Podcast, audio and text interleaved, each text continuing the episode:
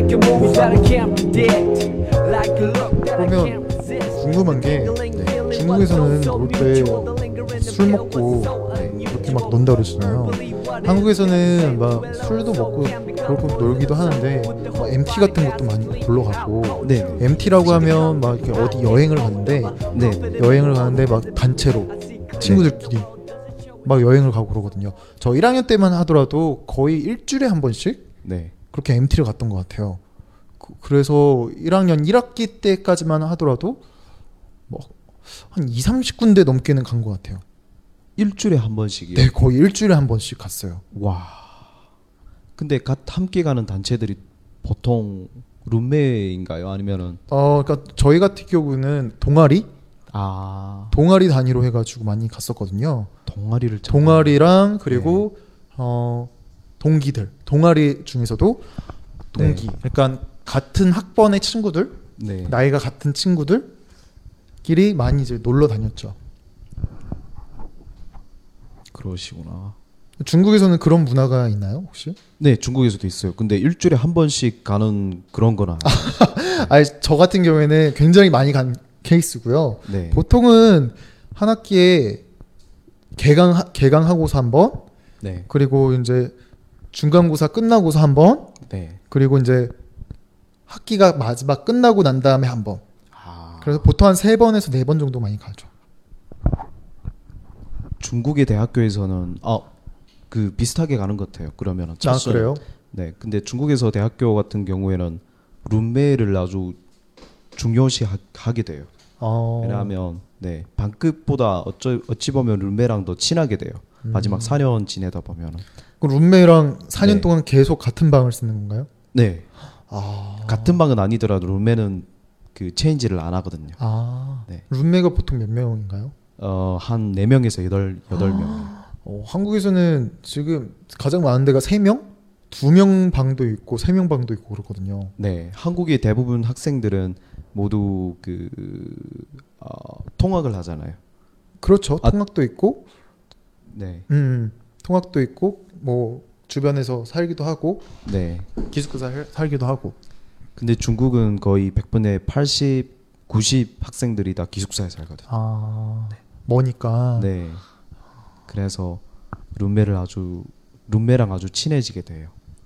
그러면 처음에 룸메랑 좀 룸메를 어떻게 정하게 돼요? 그냥 랜덤으로. 랜덤으로. 네. 아. 뭐 한국 같은 경우에는 이 사람이랑 같이 하고 싶다 그러면 같이 이렇게 들어가 가지고 룸메 하거나 그럴 수도 있거든요. 아, 네.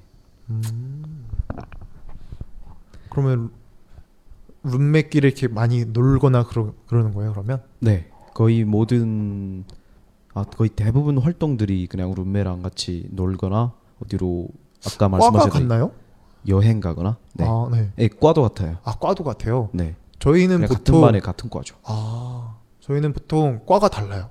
아. 과를 비슷한 과로 안 놓고 서로 서로 다른 과끼리 과, 다른 과 친구들끼리 많이 알라고 네. 해가지고 전혀 엉뚱한 과. 그래서 저는 1학년 때 포스트 모던과 작곡가 친구랑 같이 한 룸메이트를 1년 동안 했었어요. 아, 네. 对，在韩国呢，啊，跟中国不同，就是不会是大多数的学生会住宿舍，而且宿舍呢，一个宿一间宿舍只有两到三名，然后呃，而且这个宿舍的成员也可以是也也可以是自己挑选的，如果有想要一起住的人的话，嗯，是这个样子。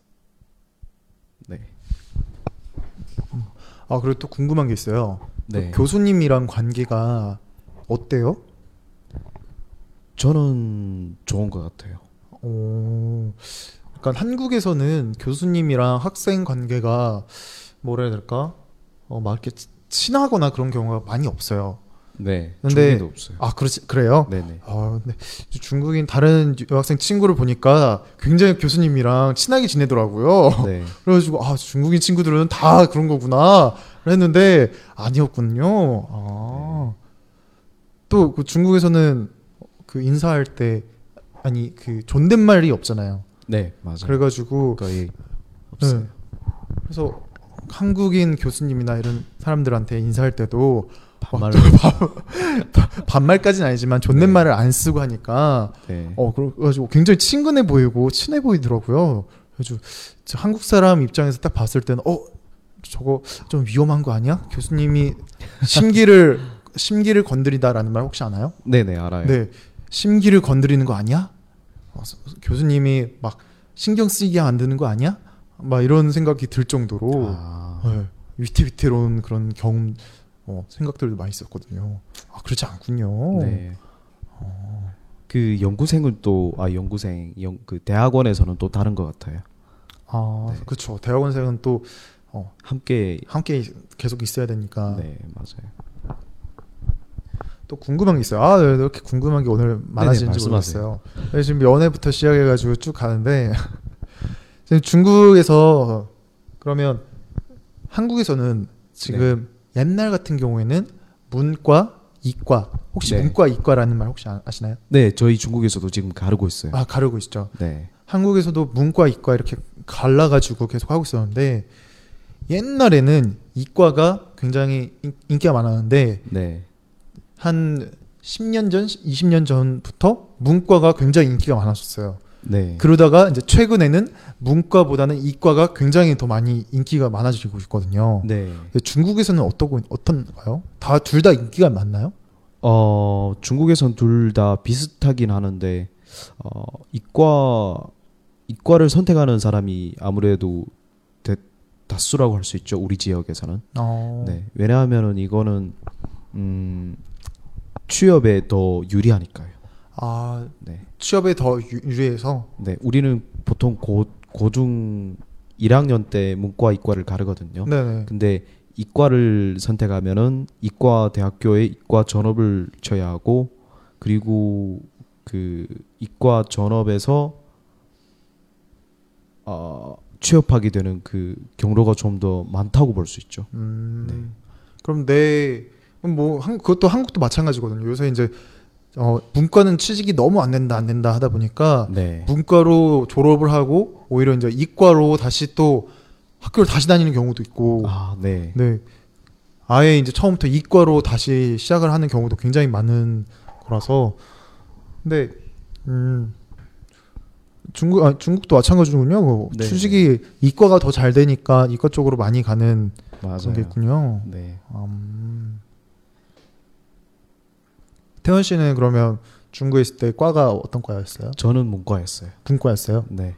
어. 형님도 문과 아니요, 저는 이과. 계속 이과였어요. 아. 네, 계속 저는 컴퓨터 전공을 했거든요. 아, 네, 네. 네, 그래서 고등학교 때부터 그걸 선택했는데 문과 쪽이 아니라 완전 이제 특성화 고등학교라고 해서 아. 다른 이제 문과도 아니고 다른 이제 평범한 이제 과학고나 이런 것도 아니고 음, 나- 컴퓨터만 전문적으로 하는 그런 고등학교 나오고 대학교도 이제 그쪽으로 갔었던 거죠. 아. 그러셨군. 어 문과로 그러면 4년 동안 무슨 과 하셨어요? 아, 저는 경영학과였어요. 아 경영학과요. 네, 네. 어 중국에서 그럼 경영학과 하시면 음, 지금 한국에서 경영학과 지금 유학 오는 친구들도 많이 있잖아요. 네, 네, 맞아요. 음, 혹시 또 그런 친구들이랑 좀 얘기를 해보, 해보셨나요? 아, 네. 저 한양대학교에 친구가 있는데 그 친구도 지금 경영학과를 다니고 있어요. 대학원이요. 어, 그러면 이제 그런 친구들이랑 얘기를 해보면 중국에서 배우는 경영학과랑 네. 한국에서 배우는 이제 경영학과랑 수업이 뭐 비슷한가요? 아니면 뭐 좀 다른가요? 어 아무래도 이론적인 부분은 좀 비슷하다고 볼 수 있죠. 어, 네. 근데 어, 실천 그 사회 실천하는 부분에 좀 다른 것 같아요. 실천하는 부분이 좀 다르다고요? 네. 어떻게 다른 거죠? 한국은 어떤지 모르겠지만 중국에서 대학교는 우리 전업 전공 같은 경우에는 그 실천 아, 아 실습이요. 실습, 네, 인턴, 실습, 인턴, 인턴. 아, 그 재학 기간에 그 인턴 했다는 증명이 있어야 졸업을 주거든요. 어, 네. 얼마 얼마 동안 그 인턴을 무조건 어디서 인턴을 해야 했다. 되는 거예요, 그러면? 네네네. 어떤 회사든지 가서 일을 해야 되는 거예요? 네네 맞아요. 그러면 그거를 방학 동안 하는 거예요? 휴학도 많이 안 한다면서요? 네 방학 동안 하죠. 방학 동안에 뭐 한두 달밖에 시간이 없는데 그 기간 동안 가서 인턴 네. 일을 하고 일반 같은 경우에는 4학년 때 보통 많이 해요. 아. 왜냐면 4학, 4학년 때는 그 수업이 많이 없거든요. 음, 네. 아, 그러면 4학년 때 수업을 학교를 뭐 하루 이틀만 나가고 나머지는 뭐 인턴을 일을 하거나 그러는 건가요? 네네. 아예 한 학기를 안 오는 친구들도 있어요. 어, 그, 그 인턴을, 인턴한다는 증명을 제시하면 되거든요. 그러면 인턴하면 돈도 그럼 일찍 벌고 좋네요. 네. 근데 중국에서는 또 가끔씩 인턴은 돈을 안 주는 곳이 많아요. 어, 진짜요? 네. 어, 그런데 그럼 신고하면 뭐 걸리거나 그러진 않나요? 어, 그런 거는 없을 거예요, 아마. 아, 진짜요? 네. 그럼 어떻게 그러면 내가 일을 했는데 돈을 못 받고 그냥 대학생이니까. 아, 대학생이니까 대학생이니까, 네. 그래도 뭐 재학 증명서 아니 재학 증명서가 아니라 뭐 계약 사인을 했을 거 아니에요. 그 인턴을 하게 되면 내가 여기서 일을 한다라는 네. 근데 알, 아마도 알바랑 좀 다른 개념인 것 같아서 인턴은 좀 네. 음, 다른 것 같아요. 알바도 그럼 중국에서 많이 하나요? 네, 중국에서 알바도 많이 하는데 한국보다는 아무래도 너무 적죠. 적어요. 네, 어 왜 적죠? 그 어, 일자리가 그렇게 많지 않아요. 어, 첫째로 일자리도 그렇고 둘째로 어, 알바를 해야겠다는 그런 그런 그 마인드가 좀 적은 것 같아요. 어왜 그렇죠? 네, 그 시간 돈이 동안 돈이 많이 있나 봐요. 아니요, 그 시간 동안이면 네. 다른 데 가서 학습을 더 하던가 아. 아. 니면은 다른 취미 생활을 하던가 뭐 이런 시간을 보내는 것들이 많아요. 음 그게 더 좋을 수도 있죠. 학생 시절에는. 네. 네. 학생 학창 시절에는 최대한 어, 공부하고 그런 게 더 낫긴 한데 어, 근데 방금 전에 그 경영학과 같은 경우는 뭐, 좀 그렇네요 인턴을 하- 학생 시간에 무, 무조건 해야 되는데 네. 돈도 못 받고 못 받는 경우도 있고 그러면 굉장히 힘들겠네요 OK，那今天感谢我们 어. 啊江恩熙大哥，那我们的今天的节目就到此，拜拜。拜拜 Goodbye. goodbye all. Passed by like a meteorite.